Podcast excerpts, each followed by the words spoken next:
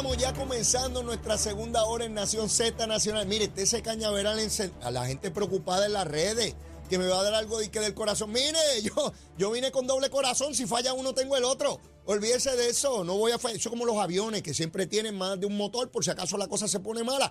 Pero antes de eso, vamos con la que saben los titulares, Carla Cristina. Buenos días, soy Carla Cristina informando para Nación Z Nacional de los titulares. Un estimado preliminar del Instituto de Libertad Económica encontró que el potencial de personas que podrían sumarse a la fuerza laboral en la isla al cambiar del programa de asistencia nutricional vigente al programa de asistencia nutricional suplementaria es de aproximadamente 246 mil individuos que podrían continuar recibiendo el beneficio al tiempo que avanzan hacia un empleo fijo. De otra parte, el gobernador Pedro Pierluisi se mostró confiado en que si la delegación republicana logra mayoría en el Congreso tras las elecciones de medio término, no habrá cambios drásticos en los fondos que recibe la isla. En otros temas, la oficial de cumplimiento del Comité de Prevención, Apoyo, Rescate y Educación de Violencia de Género, Iliana Espada, confirmó ayer que como parte de la transición de ese organismo, tendrán como prioridad asegurar programas para sobrevivientes en los 78 municipios, pues identificaron que tan solo 23 cuentan con alguna oficina que trabaja asuntos de las mujeres. Sin embargo, aunque reconocen los logros alcanzados, representantes de algunas organizaciones aún continúan insatisfechas con la labor de PARE, pues entienden que la parte de prevención fue la menos atendida especialmente la educación con perspectiva de género. Por su parte, el primer mandatario catalogó como innegable el esfuerzo de su administración en luchar contra los feminicidios y advirtió que es un asunto que tardará mucho antes de que se logren avances. En temas internacionales, el gobierno de Rusia se ofreció ayer a mediar entre Estados Unidos y Arabia Saudí después de que las relaciones entre ambos países se deterioraran tras la decisión de la Organización de Países Exportadores de Petróleo y sus aliados de reducir la producción de barriles del crudo. Para Nación Z Nacional, les informó Carla Cristina. Les espero en mi próxima intervención aquí en Z93.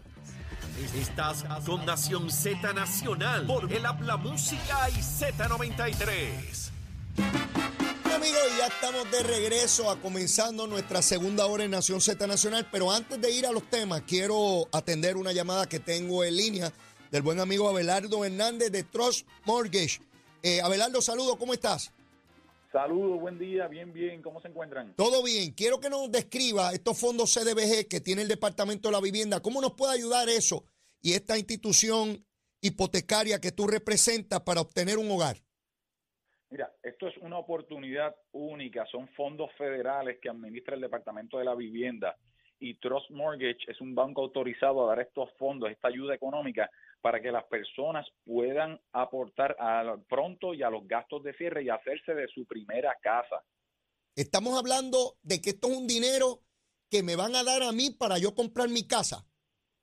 Si usted no tiene propiedad, usted pudiera ser elegible porque estos fondos son para personas que tienen ingresos bajos y moderados para que sí, te damos dinero para que usted baje ese pronto, baje ese balance, así que tenga un pago más cómodo y a la misma vez tenga dinero para los gastos de cierre, que muchas veces es lo que hace que muchas personas no puedan comprar una propiedad. Así que estos fondos es una oportunidad única. Hemos tenido muchos bomberos, policía, personal de emergencia médica, maestros, que han podido comprar su primera casa aquí en Trust Mortgage con esta ayuda económica. ¿Cómo yo puedo saber si soy elegible a estos fondos? ¿Qué tengo que hacer?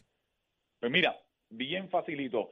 Si usted tiene un trabajo permanente, si me ha rendido planilla en los últimos dos años y usted tiene ingresos bajos y moderados, usted pudiera cualificar. Pero para saber a ciencia cierta, usted tiene que llamar a Trust Mortgage al 787 522 7777 y solicitar orientación ahora mismo. Abelardo, todas esas miles de personas que nos escuchan en este momento que tienen un trabajo, no importa el salario, tienen un trabajo, rinden su planillita, bendito, yo rindo poco porque gano poco. Precisamente esas personas son las que tienen el mayor potencial de ser elegibles porque estamos hablando de personas de ingresos bajos, moderados, eh, eh, eh, los, los que tienen la gran oportunidad con estos fondos CDBG, ¿no?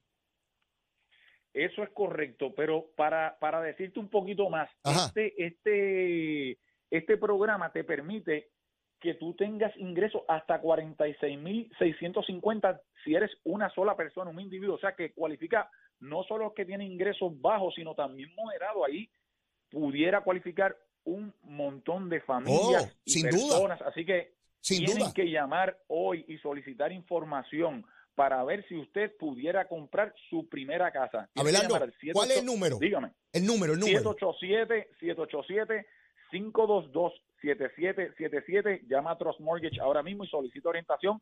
787-522-7777. Estos fondos no son para siempre, se van a acabar. Tenemos que aprovechar esta oportunidad única, que estos fondos federales son para que usted, puertorriqueño que me escucha, compre su primera casa. De hecho, una persona eh, esta mañana cuando llegué al programa me hablaba de esta situación eh, porque te escuchó precisamente con nosotros y me hablaba de que eh, va a comprar su primera propiedad, tiene unos ingresos que él entiende que puede cualificar y está bien contento de que estén estos fondos federales, CDBG, y yo le dije, pues sencillamente, Abelardo tiene una intervención con nosotros hoy, 787-622-7777. 522. 522 522. 522-7777 y ahí la información para cuali rapidito, porque estos fondos se acaban como tú dices, Abelardo.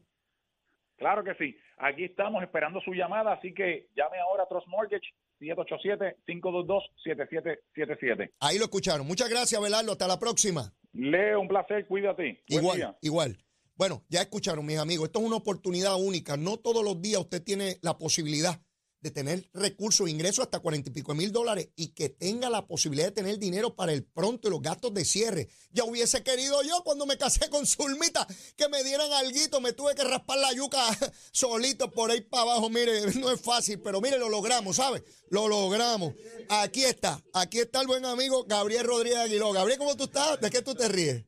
Cosas tuyas. ¿Todo bien? Buenos días, Leo. Sí, estoy, estoy bien. Gracias a Dios. Saludos a Carla, a todo el equipo. Es que no soy yo el único que me río. Sí, se descontrolan, estos muchachos aquí se Pero es que descontrolan, pero, tus pero así es la vida. Yo describo las cosas para que el pueblo las entienda. En mi barrio, rasparse la yuca es uno fajarse. Sí, sí. Nadie te va a raspar la yuca. Tú tienes que rasparte la yuca y tú tienes que ir a trabajar, tienes que estudiar, nadie se va a levantar por ti. Y eso fue lo que yo hice. Me raspé la yuca como un general por ir para abajo para lograr lo que he tenido siempre. Saludos a Zulmita que nos escucha. Eh, Seguro, seguro. Mira, Gabriel, ¿cómo estás, Ciales? Estamos bien, gracias a Dios. Estamos listos para, estamos- para el 19 de noviembre. Sí, me preocupé que no escuché eso en la mañana hoy. Hay que anunciarlo. sí, sí, no, no, el eso- 19 eso- estamos en Ciales, desde Casa Vieja. Vamos a recorrer la 149. Desde el centro de la isla hasta salir a, a Chalans Restaurant, de ahí en adelante. pues. Vista las cañas, el caney, asao y Y chalán. Chalán. A, eso es, a las 11 de la mañana arrancamos de arriba en Casa Vieja. Allí, te estaré esperando con. Eso es casi en el barrio Poza. Eso es casi no, arriba. Cialito, casi en Cialito. Pasamos por entrar del barrio Pozo. Exacto. Así que vamos a estar allá. De hecho, eh, el, el weekend pasado recibí llamadas que a qué hora empezaba. Y yo, no, no, no, no es este weekend, es el otro, del 19. ¿Te imaginas? Me encantaría que haya gente que acampe por allí Sí. Esperándonos que lleguemos. Sí, y hay otros que les gustaría estar allí acampando de esta producción. Yo, Eh, lo sé, Sí, lo sé.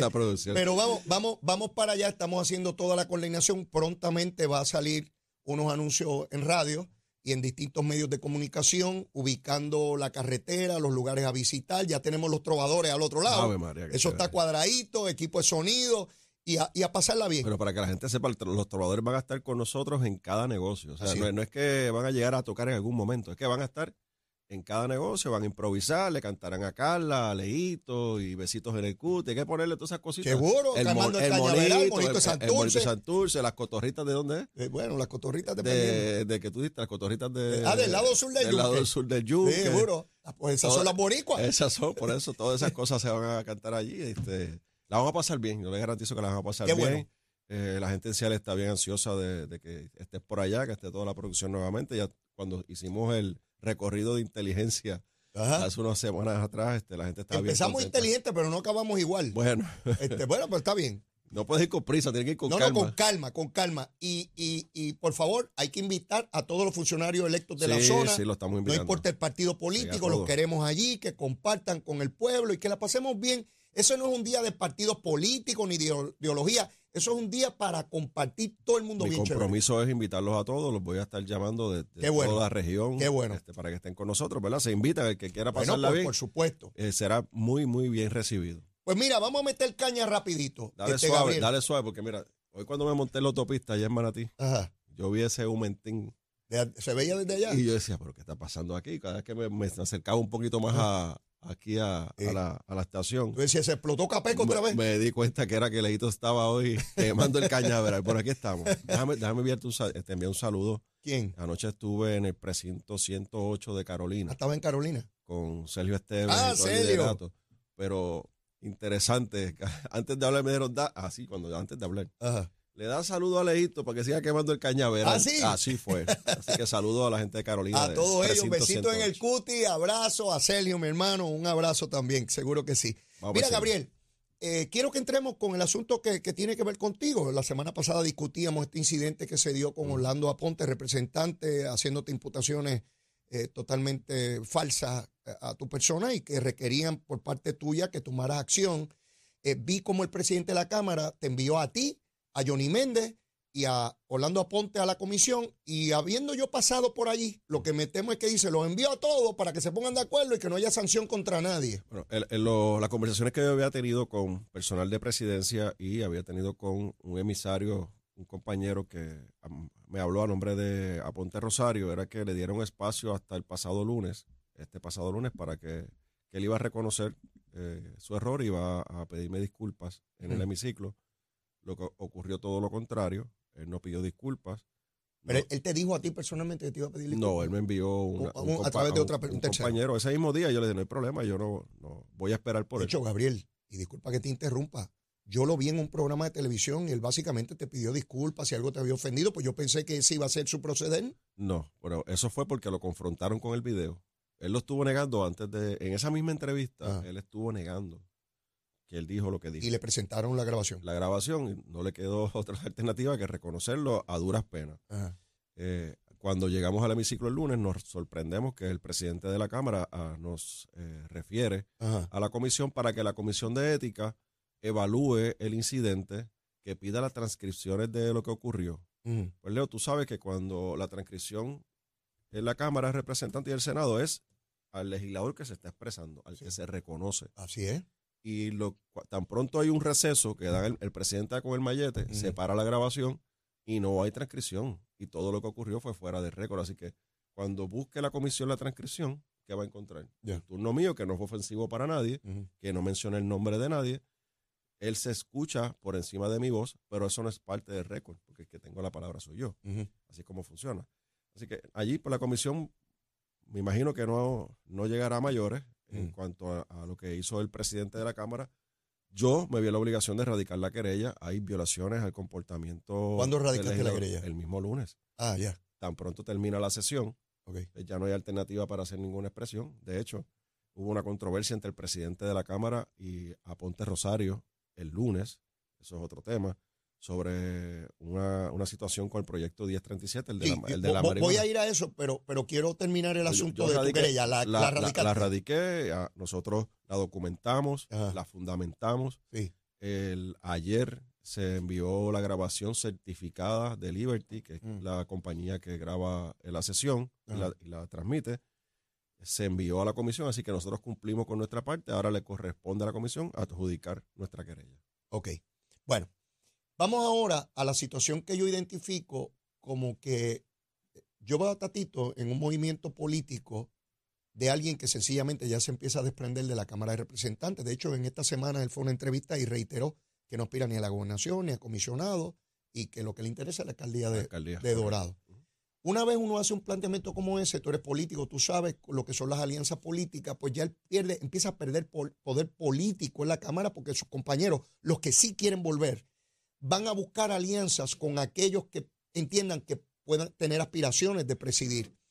La manera en que Tatito está tratando a, a, a Orlando Aponte se me parece mucho a como trataba al ex secretario del Partido Popular Por ahí va. lo humillaba, lo desautorizaba, lo hacía ver como un imberbe y lo veo así. Eso te trae varios problemas. Tus demás compañeros dicen, este ya se volvió loco y preside aquí, pero esto no le interesa y nosotros tenemos que buscar nuestra protección personal.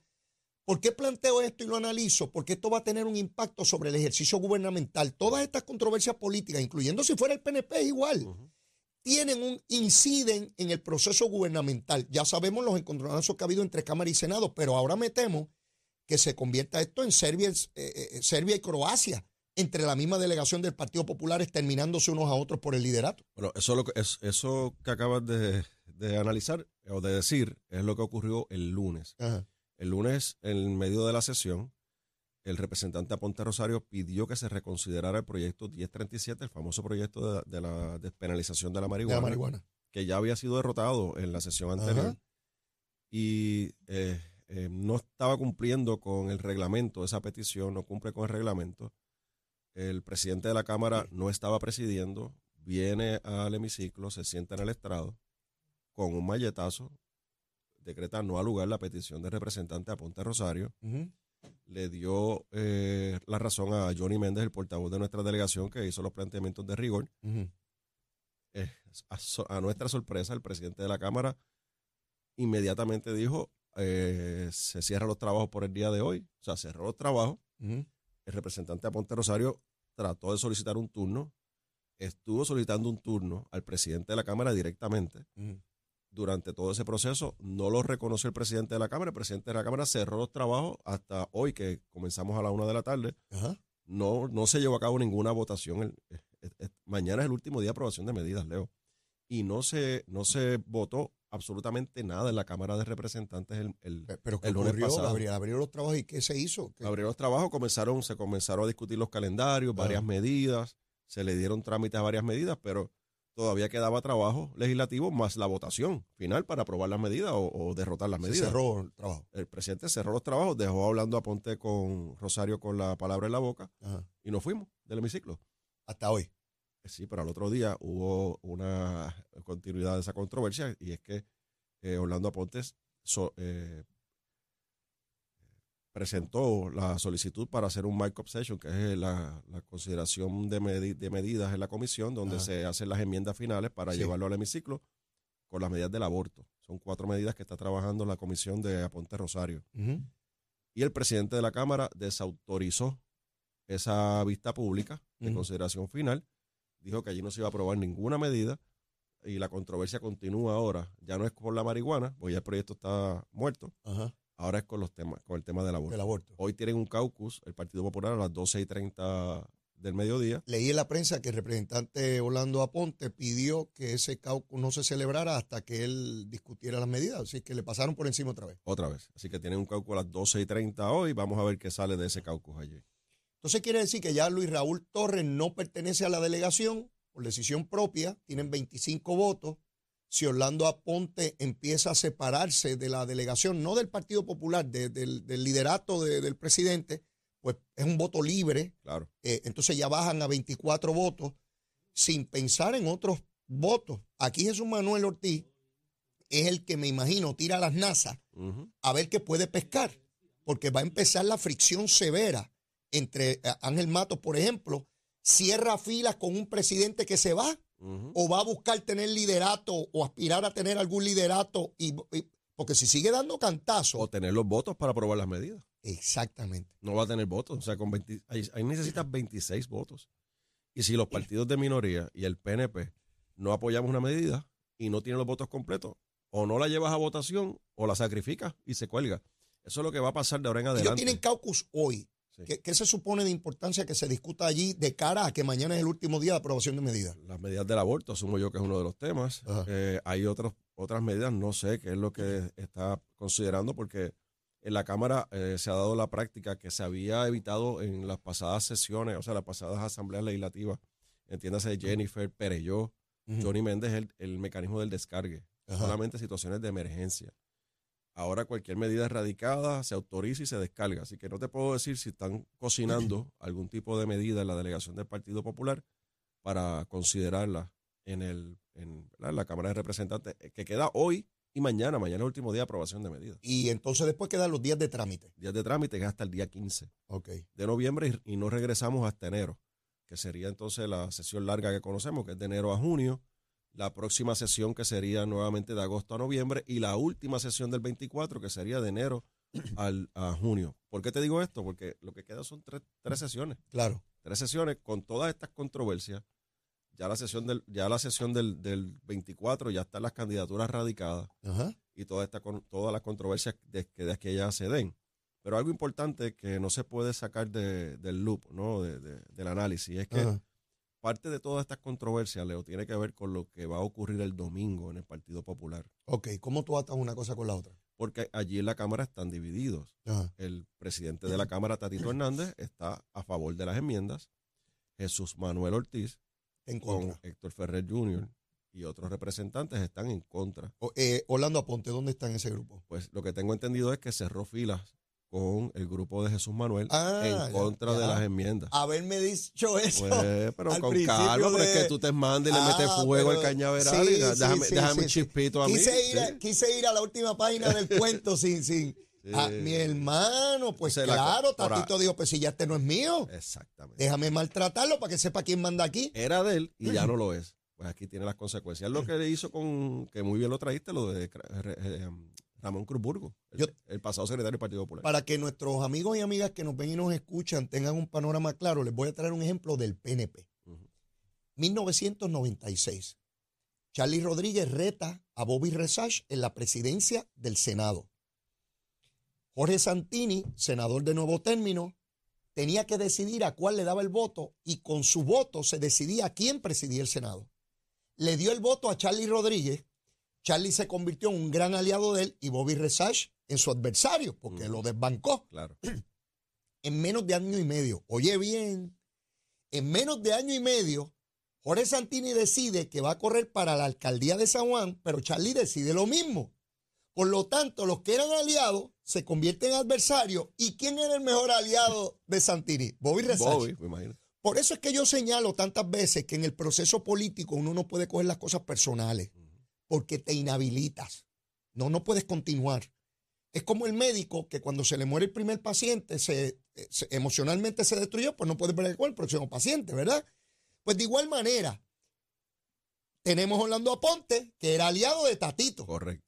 pero ya ve a Tatito de salida y él tiene vida propia. Y él dice, ¿con quién yo sigo viviendo? Pues sigo viviendo con este otro. Te voy a narrar lo que le ocurrió a un amigo, hermano de un legislador, que era legislador. Me dice, Leo, estábamos en la playa los hermanos y nos metimos al agua y de momento la corriente nos iba a llevar. Y uno de mis hermanos me agarraba por un pie para tratar de salir y yo lo pateaba. Y dije, no, ¿qué rayo me va a agarrar? Me voy a morir. Fíjate cómo su sentido de sobrevivencia es mi hermano, pero me está llevando para lo hondo.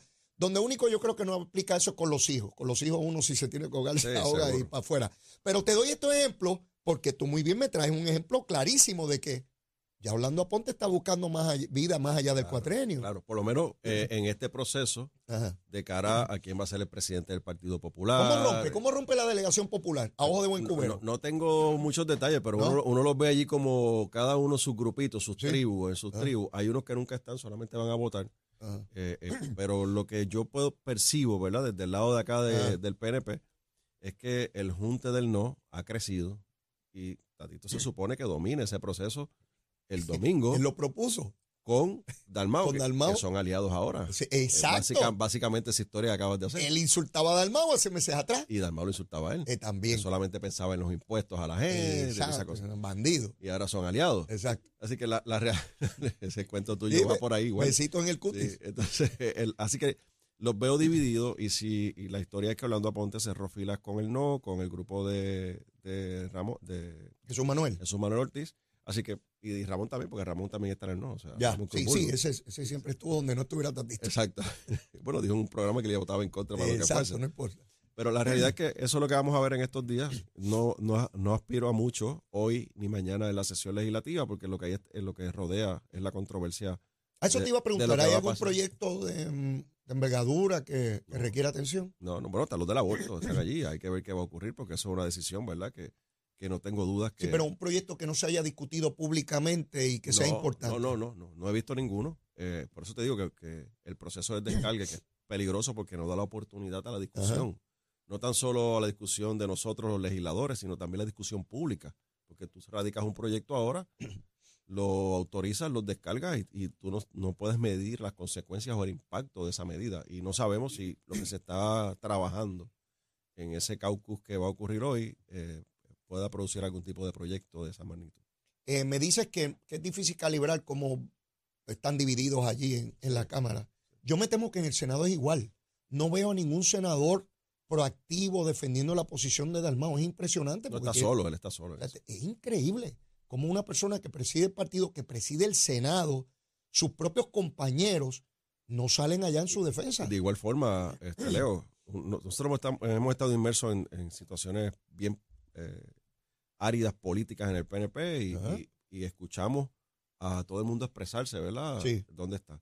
El silencio de los alcaldes es enso- ensordecedor, Así son 41 alcaldes, alcaldesas, que mueven a sus delegados, que, que se supone. Se supone, ¿verdad? Que mueven a sus delegados. ¿Dónde están parados?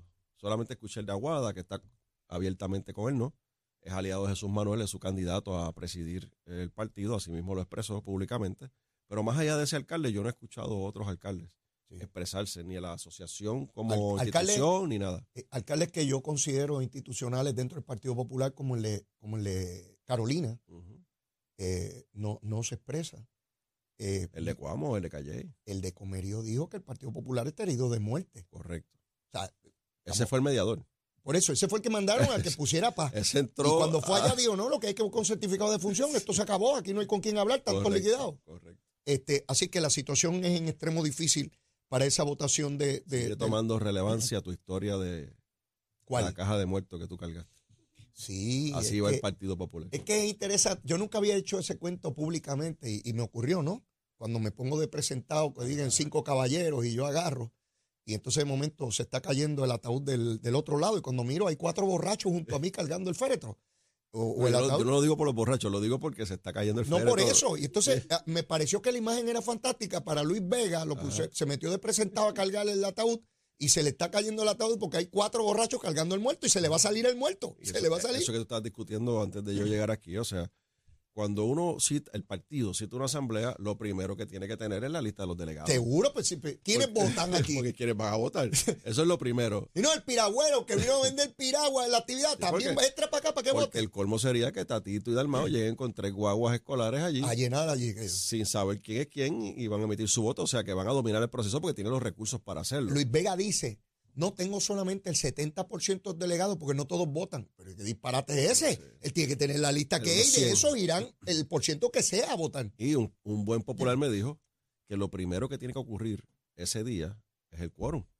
Tiene que haber un quórum. Claro. Y todos los Y ese reglamentos. quórum es basado en, la- en los que están certificados como delegados. Correcto. No es, Así no es que- algo que me inventé. Así que si Vega Ramos tiene el 70% de los delegados certificados, no el 100, hay que ver si ya cumple con el quórum. ¿Cuál va a ser el quórum?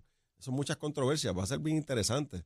Eh, yo Sí. invito al Partido Popular que, que te lleve a ti al programa allí el domingo y que anali- y a- analizar. No, a mí no me quieren, pero aceptan a Duimundo para que les cuadre esa cosita allí y le diga quiénes son delegados, que, quién que no. lo lleve, sí, sí, que lleve aquí a todo el elenco, a todo el elenco, al Para profesor, que para sí, sí, al Mira, licenciado. Gabriel, quiero pasar a las elecciones de medio término que no hemos podido tocarla hoy, pero ya tengo que ir a una pausa. Luego de la misma, quiero evaluar contigo qué ocurrió, por dónde están los números hasta ahora. Todavía hay Eso disputas. estaba 50-50. ahorita. Así es, así es. Todavía hay mucha controversia sobre el particular, pero antes que me dé cualquier análisis de eso, me tiene que decir que hay de Nacho, Me almuerzo. cambiaste el menú, te hago el chiste ahorita. Bueno, pues vamos para adelante.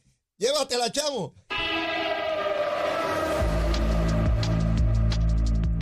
Buenos días, soy Carla Cristina informando para Nación Z Nacional. En el tránsito queda algo de congestión semipesada en algunas de las vías principales de la zona metropolitana, como la autopista José Diego. Entramos desde Puerto Nuevo hasta la zona de Santurce, igualmente la carretera número 2 entre Santa Rosa y Caparra en Guaynabo, tramos del expreso Kennedy en dirección a San Juan, la PR5 en Bayamón, a la altura de la intersección con la carretera número 2, la 165 en la intersección con la PR22 en Guaynabo, la avenida Lomas Verdes entre la American Military Academy y la avenida Santa Ana también en Guaynabo, algunos pequeños tramos de la autopista Luis Aferré entre Montelledra y Río Piedras y también queda algo de congestión en la 30 entre Juncos y Curabo. Más adelante actualizo esta información para ustedes. Ahora pasamos con el informe del tiempo. El Servicio Nacional de Meteorología nos informa que hoy se espera que en el mar tengamos olas de hasta 5 pies y vi- vientos moviéndose del sureste a velocidad de entre 10 y 15 nudos. En las playas el riesgo de corrientes marinas continúa moderado tanto en la costa norte como en las islas municipios de Vieques y Culebra. Más adelante les digo qué esperar del clima hoy Para Nación Z Nacional les informó Carla Cristina. Les espero en mi próxima intervención aquí en Z93. Hablándole claro al pueblo. Nación Z Nacional, soy Leo Díaz. Buenos días a todos. Leo Díaz en Nación Z Nacional por la Z.